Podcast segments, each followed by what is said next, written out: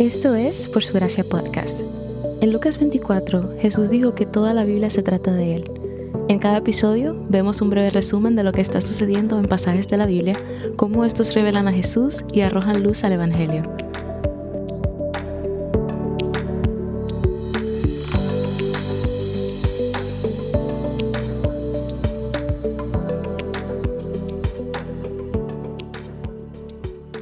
Dios provee. En las circunstancias más extrañas, increíbles y espantosas, Dios provee. Durante los últimos pasajes vimos a Abraham mostrando algunas fortalezas. Ha mostrado una gran hospitalidad al Señor, intercedió por las ciudades vecinas y su sobrino, pero a Abraham todavía le quedan algunos viejos hábitos de sus días como Abraham. Todavía lucha con el temor al hombre, también con confiar en el Señor y a menudo vuelve a los viejos patrones de pecado. En el capítulo 20, Abraham está de nuevo en movimiento hacia el este, en dirección al borde de Egipto, esta vez en el territorio del rey Abimelech. ¿Recuerdan la última vez que Abraham se colocó en la frontera de Egipto? Parece que cada vez que Abraham se acerca físicamente a Egipto, se convierte en una oportunidad para que vuelva a ser el viejo hombre. Al igual que la última vez que Abraham se mudó cerca de Egipto, comienza a sentirse amenazado y recurre a un viejo truco para protegerse. Abraham les dice a todos que su esposa es en realidad su hermana, una podría pensar que después de la última vez habría aprendido una lección, pero no. El rey Abimelech, que por cierto Abimelech es un título y no un nombre, se la robó, tal como lo había hecho el faraón. Pero una diferencia importante es que el rey Abimelech no pudo acostarse con ella, y tenemos razones para creer que el faraón sí lo hizo, porque la escritura dice que la tomó como su esposa. La posibilidad de que Sara se convierta en la esposa de otro hombre y conciba un hijo por él arruinaría el plan del Señor. Dios prometió que el hijo de la promesa de Abraham vendría específicamente de Sara. Este niño sería parte del linaje que produciría la nación de Israel, también el Mesías. Y en esta ocasión sabemos que nacerá dentro de un año. Si Sara se convierte en la esposa de Abimelech, ¿cómo sabrán quién es el padre del niño?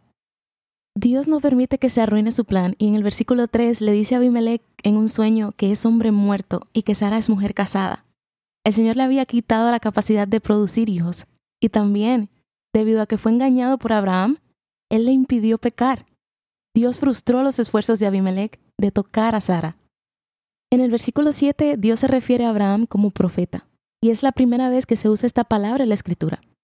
Lleva el significado de alguien que habla la verdad del Señor, un mensajero humano de Dios para el pueblo.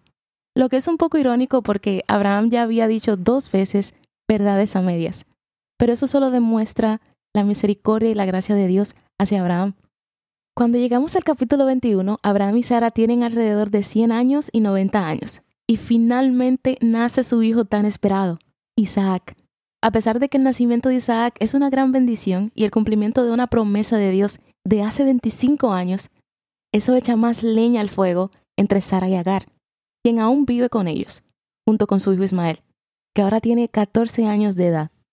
Después de varios años de conflicto, Sara escucha la risa burlona de Ismael hacia Isaac y le dice a Abraham que los eche para que Isaac no tenga que dividir su herencia con Ismael.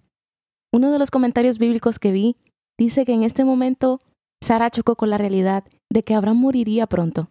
Ismael era mucho mayor y la mayor parte de la herencia le tocaría a él, y por eso Sara los echó fuera. Dios, curiosamente, le dice a Abraham que haga lo que Sara le dice. Eso se debe a que Dios es quien ha estado cuidando y proveyendo para Agar e Ismael todos estos años, no Abraham.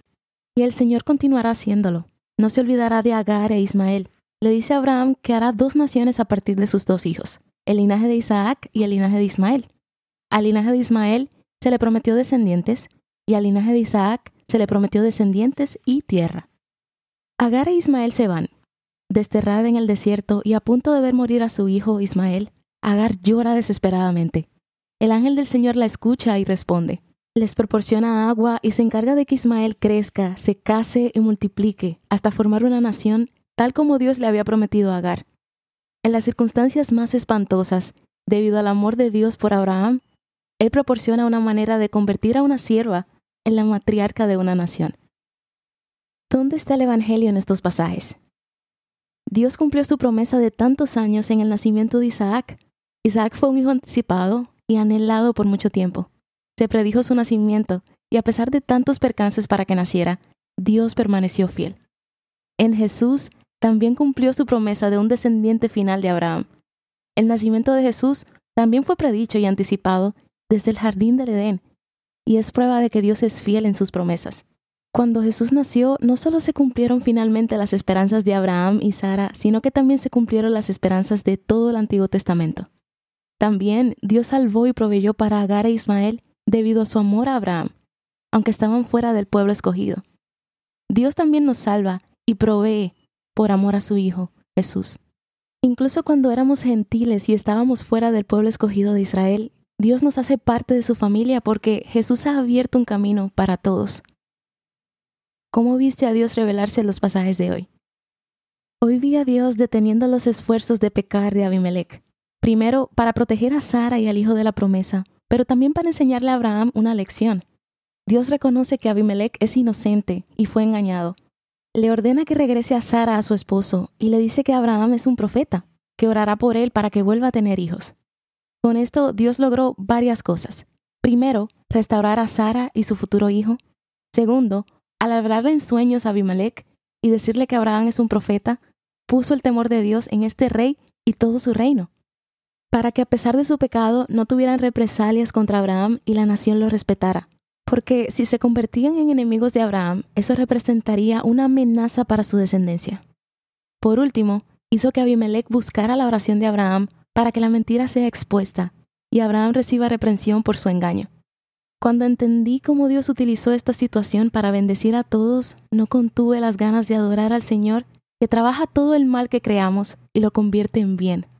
Abraham trató de usar sus propios planes para protegerse a sí mismo, pero sus esfuerzos solo los metieron en problemas más profundos.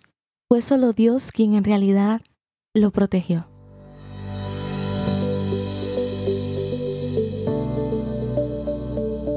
Gracias por escuchar por su gracia podcast. Por su gracia es un ministerio dedicado a estudiar la Biblia con el objetivo de descubrir el glorioso Evangelio de Cristo en todas las escrituras. Para más recursos, sigue la cuenta Por su gracia estudios en Instagram.